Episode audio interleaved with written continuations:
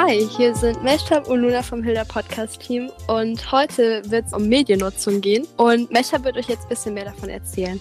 Also ähm, heute haben wir ein Interview mit Clemens Beisel, einem Medienpädagogen, der Workshops an Schulen in ganz Baden-Württemberg macht. Und in dem Interview nimmt er in Bezug auf die Mediennutzung kein Blatt vom Mund und spricht aus, was viele sich selber nicht eingestehen können. Ich glaube, das kennen wir alle.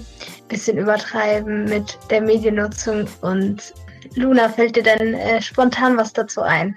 Yes, also definitiv. Ich meine, also mittlerweile habe ich diese Screentime bei mir aktiviert, dass ich auch immer gucken kann, ähm, wie viel ich am Tag so am Handy war. Und man kann ja auch sich diese App-Limits einstellen und so weiter. Aber ich glaube auch gerade, weil ich jetzt ein iPad für die Schule bekommen habe, habe ich es jetzt wieder ein bisschen ähm, aus den Augen verloren, weil man dann zwei Geräte tracken muss und es wird ja auch immer mehr, was man gleichzeitig benutzt. Ähm, ja, genau. Bei welchen Apps oder bei welcher App hast du denn die meiste Mediennutzung? Also ich würde sagen spontan entweder Spotify oder Instagram. Ich bin mir nicht ganz sicher, weil Spotify ist eigentlich sowas, was ich jeden Tag gefühlt immer benutze, ja. weil es so nebenbei läuft. Um, ähm, und Insta halt, ich habe auch echt viele Freunde, zum Beispiel jetzt in Neuseeland oder in Spanien. Und ich finde Insta ist eigentlich ziemlich cool, so um in Kontakt zu bleiben, auch über Bilder und jetzt nicht nur über Nachrichten. Oder eben über beides. Deswegen, I guess, diese zwei. Aber ich war nie jemand, der viel Handyspiele benutzt hat. Um, ähm, ich glaube halt, das ist bei vielen anderen so ein Problem. Auch gerade von meinen Freunden weiß ich das auch. Ja, wie, wie sieht es bei dir so aus? Welche App benutzt du viel? Bei mir ist TikTok wirklich ganz oben. ähm, nachts um zwei sitze ich manchmal noch da. Ich, ich, hab, ich verliere manchmal wirklich die Zeit aus den Augen und ähm, ich komme auch nicht weg. Also wirklich eine Sucht-App. Ja, ich glaube, bei TikTok ist auch mal das Ding, oder generell, was mir aufgefallen ist, wenn ich jetzt zum Beispiel ein Buch lese, ich lege da immer das Lesezeichen rein und dann tue ich das weg. Aber generell bei diesen ganzen Apps, man, es gibt kein Ende. Du scrollst durch und es kommt wieder eins, denkst du, oh, ist ja lustig, der ist ja auch cool und so weiter.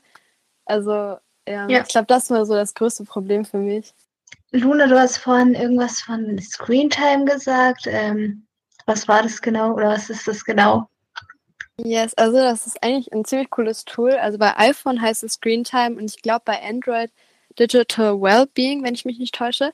Auf jeden Fall ähm, es ist ziemlich cool, wenn man eben überprüfen will, wie viel Zeit man eigentlich so am Bildschirm hängt. Und wir können jetzt auch mal zusammen ein Experiment machen. Also ich habe gerade noch geguckt, was meine Bildschirmzeit ist, aber jetzt würde mich mal interessieren, was schätzt du denn, äh, was deine Screentime ist? Und ihr Zuhörer könnt jetzt auch kurz auf Stopp drücken, äh, ganz kurz abschätzen, was ihr denkt, was für eine Screentime ihr habt und dann mal nachgucken, was es in Realität eigentlich ist. Dafür könnt ihr einfach in den Handy-Einstellungen nach Bildschirmzeit, Digital Balance oder möglicherweise auch digitalem Wohlbefinden suchen. Es kommt ganz drauf an, in welcher Sprache euer Handy eingestellt ist. Ich glaube ehrlich gesagt so mindestens elf Stunden bei mir. Mhm, okay. Und ich glaube mindestens vier Stunden TikTok so. Die App, die bei mir am meisten ist, aber ich schaue mal nach. Okay, wow. Heute nur sechs Stunden. Okay, wow, das ist voll drunter. Ja, ich, ich guck mal. Ah, Average, guck mal, acht Stunden. Aber, Aber immerhin, also es geht eigentlich noch voll, wenn du sagst, dass ja. du nur so elf hättest. Das Ding ist halt, das ist nur mein Handy so. Ich habe ja auch einen Laptop, ich habe ein iPad. Okay, und ja. wenn das dazu kommt, ist, glaube ich, viel mehr. Aber nur zwei Stunden TikTok, ich bin überrascht. Also gerade sind mir auch noch äh, bei der Statistik die Notifications oder auch Benachrichtigungen aufgefallen. Und ich zum Beispiel jetzt hier 130 Nachrichten bekommen, was ja schon echt viel ist, so über den Tag verteilt. Ich mache ja, also ich entsperre ja auch meistens mein Handy, wenn ich Nachrichten bekomme. Also wie sieht es bei dir so aus mit den Pickups? Erstmal, für die, die es nicht wissen, Pickups sind Entsperrungen und bei mir sind es so um die 90 und bei Nachrichten sind es auch 120. Also wie ihr gesehen habt, ähm, gibt es auf jeden Fall einige Faktoren, die dafür sagen, dass eure Bildschirmzeit nach oben geht, wie jetzt zum Beispiel die Benachrichtigungen oder Entsperrungen. Also als ich diese Funktion zum ersten Mal gesehen habe, habe ich mich auch echt gewundert, wie oft man eigentlich das Ganze macht. Also auf jeden Fall kann man über dieses Thema noch viele weitere Episoden drehen, aber jetzt kommt erstmal das Interview mit Clemens Beisel.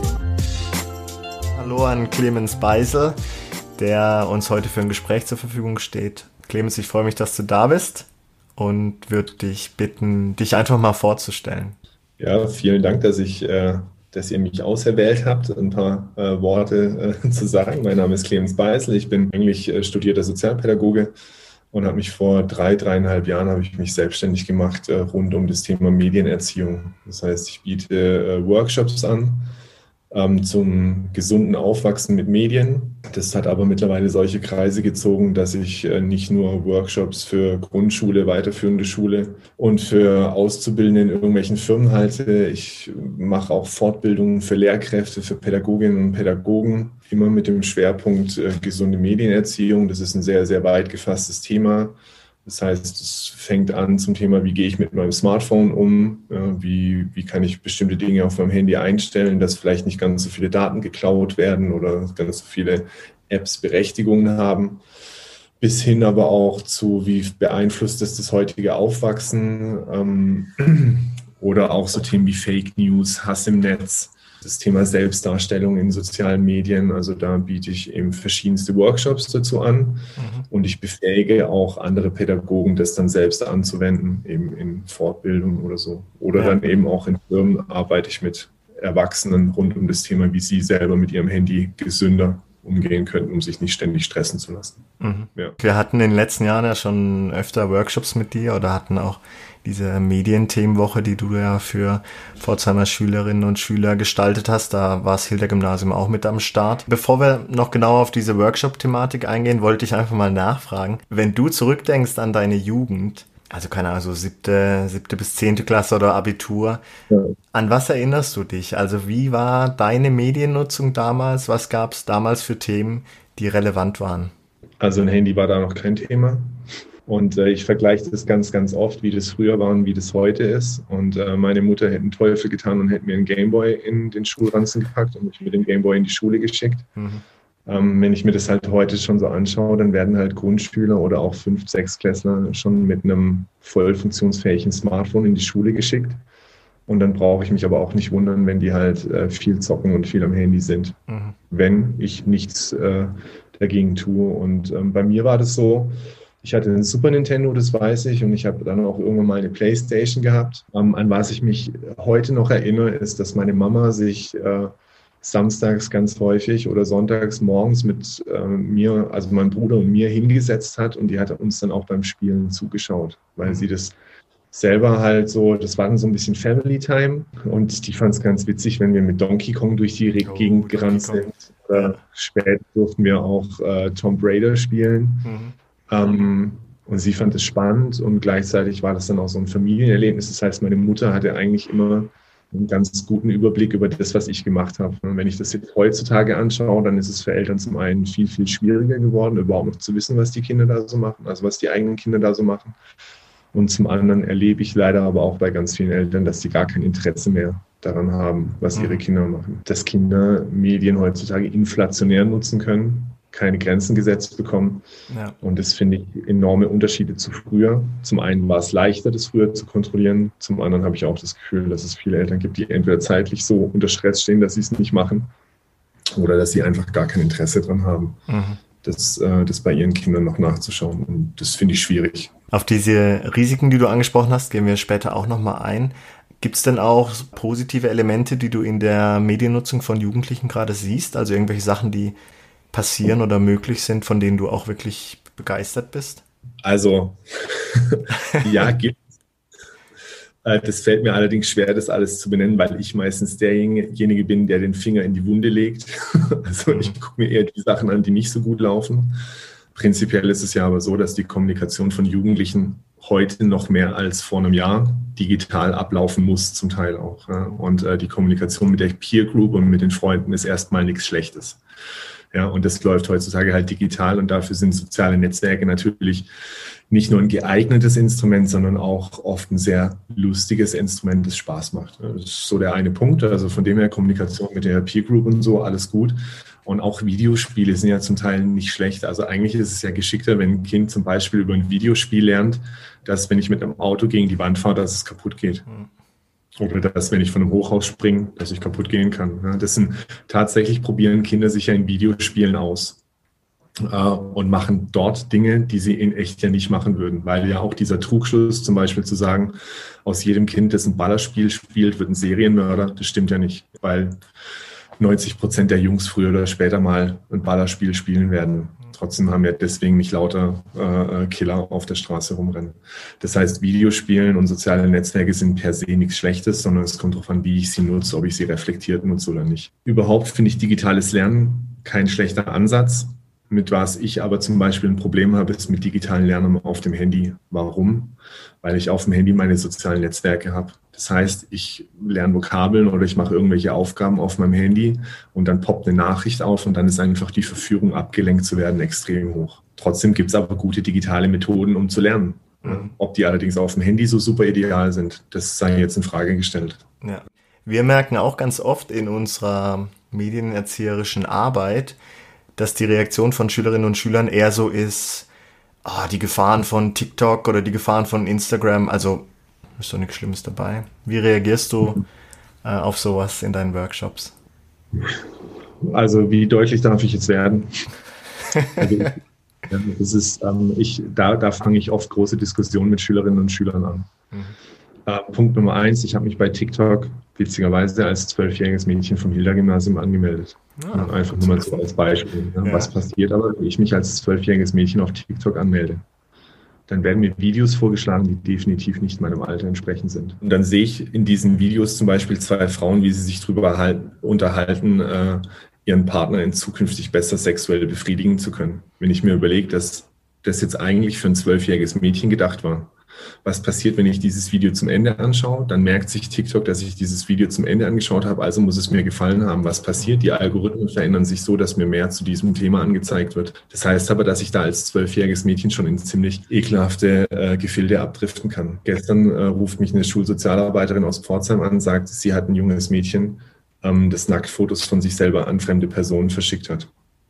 Also solche Sachen kriege ich immer wieder mit. Heute war ich in der achten Klasse an einem anderen Gymnasium. Äh, da erzählt mir die Klasse, dass letztes Jahr in ihrer WhatsApp-Klassengruppe ähm, Pornovideos von der Pornoseite von einem Jungen rumgeschickt wurden. Da waren auf einmal 30 Kinder mit jugendgefährdendem pornografischen Material konfrontiert. Vor zwei Wochen kam ein Interview von Kapital, äh, diesem, dem deutschen Rapper, äh, raus, wo er sich dafür entschuldigt, dass er in so vielen Liedern über Tilidin gerappt hat und es war ihm gar nicht bewusst, dass er da eine Vorbildfunktion hat und jetzt viele Jugendliche tatsächlich diese Droge konsumiert haben. Mhm. Da fasse ich mir echt an den Kopf. Der hat Millionen damit verdient in seinen Liedern Drogen zu verherrlichen. Und jetzt auf einmal fällt es ihm wie Schuppen von den Augen, dass das tatsächlich vielleicht eine schlechte Vorbildfunktion äh, für Kinder ist oder für Jugendliche ist. Das heißt, genau solche Diskussionen oder das, was ich dir jetzt so erzählt habe, das erzähle ich auch Kindern äh, mhm. oder so rede ich auch ab der siebten, achten Klasse auch mit Jugendlichen drüber. Dass ich schon der Meinung bin, dass das, was man in sozialen Medien konsumiert,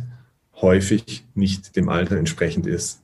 Und wenn ich denen solche Beispiele bringe, dann nicken die weil die wissen, dass es so ist. Also das können die nicht von der Hand weisen. Und äh, das ist heutzutage ein Problem. Du bist auf Snapchat und du bekommst dann Halloween einen Filter von einem alkoholischen Getränk, das ab 18 ist, dass du dann für deine Bilder, einen Filter, den du dann für deine Bilder verwenden kannst.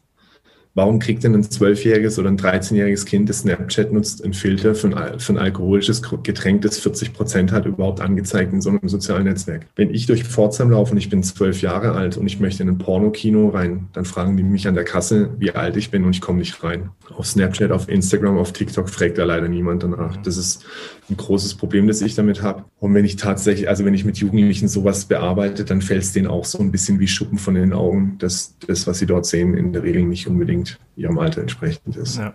Also ich habe das ja auch schon auf vielen Workshops miterlebt, wie du dann so knallhart und offen kommunizierst und dieser, dieser Schockmoment oder auch diese Erkenntnis, also, die sich da dann entwickelt ist. Ich bin, ja, ich bin knallhart und konfrontativ, aber ich bin es nicht, äh, um, um Kinder blöd anzumachen oder so, sondern ich möchte mit denen ja drüber diskutieren und ich möchte in denen einen Veränderungsprozess anstoßen. Und das mache ich nicht, indem ich der Streichenpädagoge bin und sage, oh, da ist jetzt halt aber was Pornografisches auf dem Handy, aber das ist nicht so dramatisch.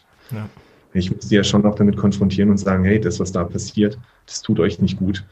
Und wenn ihr ehrlich zu euch seid, dann merkt ihr das ja selber. Ja. Und viele merken das auch selber, dass es ihnen nicht gut tut. Aber nur so, finde ich, kann ich bei denen auch was bewirken. Ich denke schon allein an der Vielzahl von unterschiedlichen Beispielen, die du jetzt auch genannt hast, ist ersichtlich, also wie facettenreich dieses Medienthema mittlerweile auch ist. Und du hast für das Hilda-Gymnasium und für ganz viele andere Schulen ein Paket geschnürt, mit dem du Eltern dabei unterstützen möchtest, diese Medienarbeit anzugehen.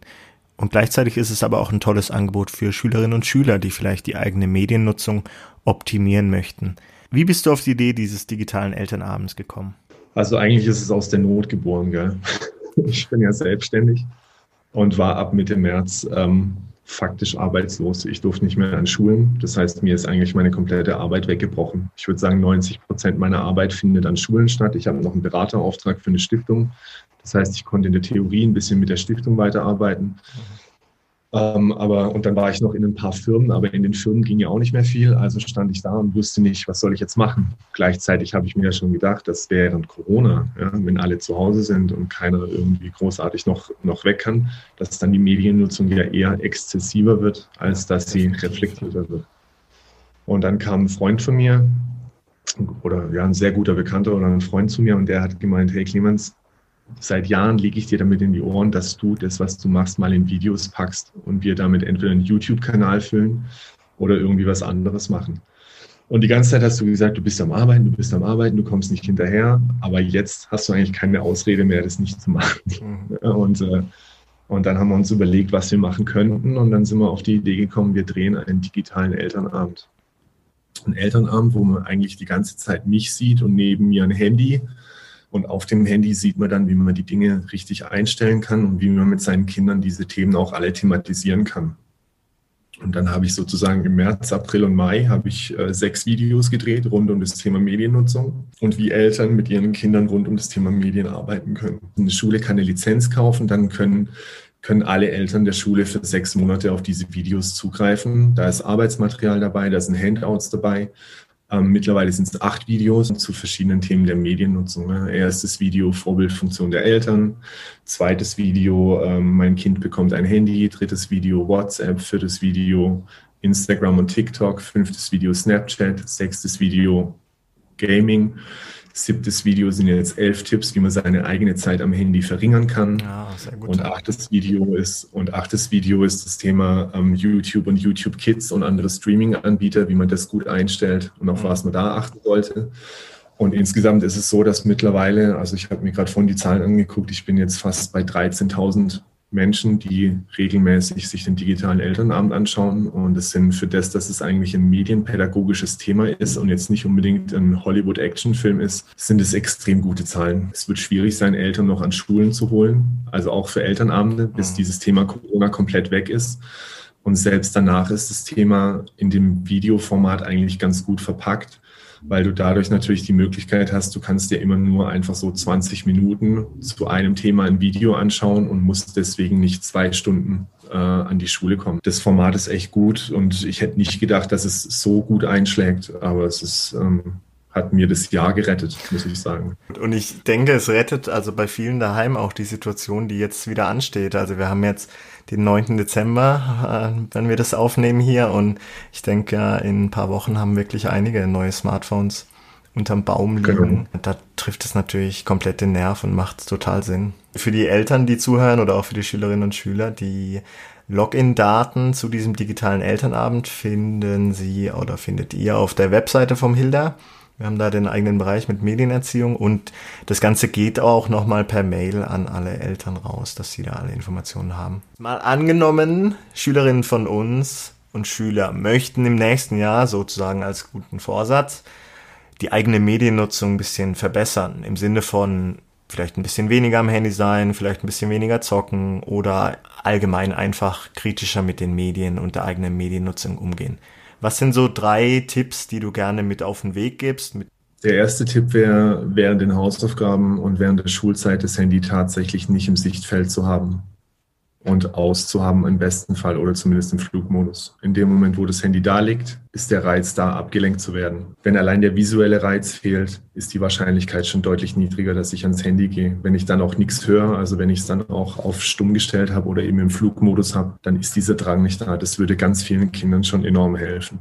Der nächste Tipp wäre, sich feste Uhrzeiten vornehmen, ab denen das Handy tabu ist. Ich erlebe immer mehr Kinder und Jugendliche, die bis spät in die Nacht Netflix schauen auf ihrem Handy oder die abends einfach keinen Schlusspunkt setzen, weil die sozialen Medien einem keine Grenze setzen. Mhm. Da startet sofort das nächste Video, auf Netflix startet sofort der nächste Teil der Serie und so. Für Kinder ist es ganz, ganz wichtig, acht Stunden Schlaf zu haben oder mehr. Wenn das heißt, dass ich morgens um sechs aufstehe, dann sollte auch für einen acht, neun, zehn Klässler abends zwischen neun und zehn das Handy langsam tabu werden.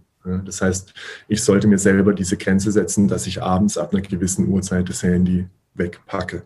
Bei den jüngeren Kindern fände ich das ganz wichtig, dass das die Eltern machen, dass abends das Handy nicht mit ins Kinderzimmer kommt. Und da reden wir dann nicht von neun oder zehn Uhr, sondern da reden wir tendenziell eher von sieben oder von acht Uhr, wo das Handy dann tabu sein sollte.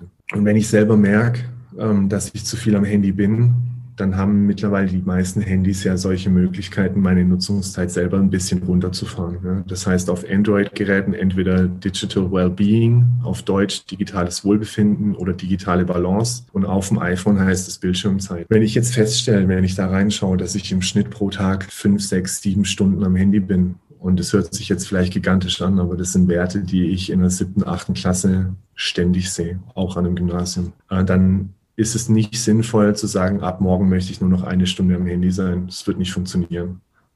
Weil mein gewohntes Verhalten sind sechs, sieben Stunden pro Tag am Handy. Ja, dann schaffe ich es nicht, von sieben Stunden am nächsten Tag auf eine Stunde zu reduzieren. Sinnvoll wäre es, ich schaue mir an, welche Apps ich am meisten nutze und ich reduziere eine Woche lang die fünf Apps, die ich am meisten nutze, um fünf Minuten. Okay. Dann habe ich 25 Minuten weniger am Handy. In meinem Kopf würde aber Folgendes passieren. Ich würde nach einer Woche merken, dass ich das geschafft habe um 25 oder 30 Minuten zu reduzieren. Dann hätte ich ein Erfolgserlebnis und wenn ich ein Erfolgserlebnis habe, dann bin ich motiviert, das nochmal zu probieren. Ja, und so könnte ich innerhalb von drei, vier Wochen könnte ich es auch schaffen, meine Nutzungszeit um eine Stunde oder um zwei Stunden zu reduzieren in kleinen Häppchen. Ja, nicht auf einen Schlag versuchen, ab heute bin ich nur noch eine Stunde am Handy, sondern so peu à peu langsam reduzieren. Oder das wären meine drei Tipps. Dazu habe ich noch viele, viele andere, die man jetzt im digitalen Elternamt dann auch anschauen könnte. Ja. Und dafür verweise ich auch gerne mal auf unsere Show Notes, wo wir alle Informationen über den digitalen Elternabend von Clemens Beisel aufführen. Außerdem auch einen Link auf seine Webseite. Und wer Interesse hat, kann auch gerne mal bei uns auf der Hilda-Webseite vorbeischauen, was wir denn so anbieten beim Thema Medienerziehung und wie wir versuchen, Schülerinnen und Schülern durch diesen Mediendschungel auch kompetent zu helfen. Vielen Dank an Clemens Beisel für das Gespräch und ich hoffe, wir sehen uns bald wieder für einen Live-Workshop am Hilda Gymnasium. So, ich habe euch äh, fest auf der Liste. Vielen Dank. Mach's gut. Ja, schönen Mittag. Ciao. Wir bedanken uns auf jeden Fall fürs Zuhören und wünschen euch erholsame Ferien und Feiertage. Bis zum nächsten Mal. Tschüss. Ciao.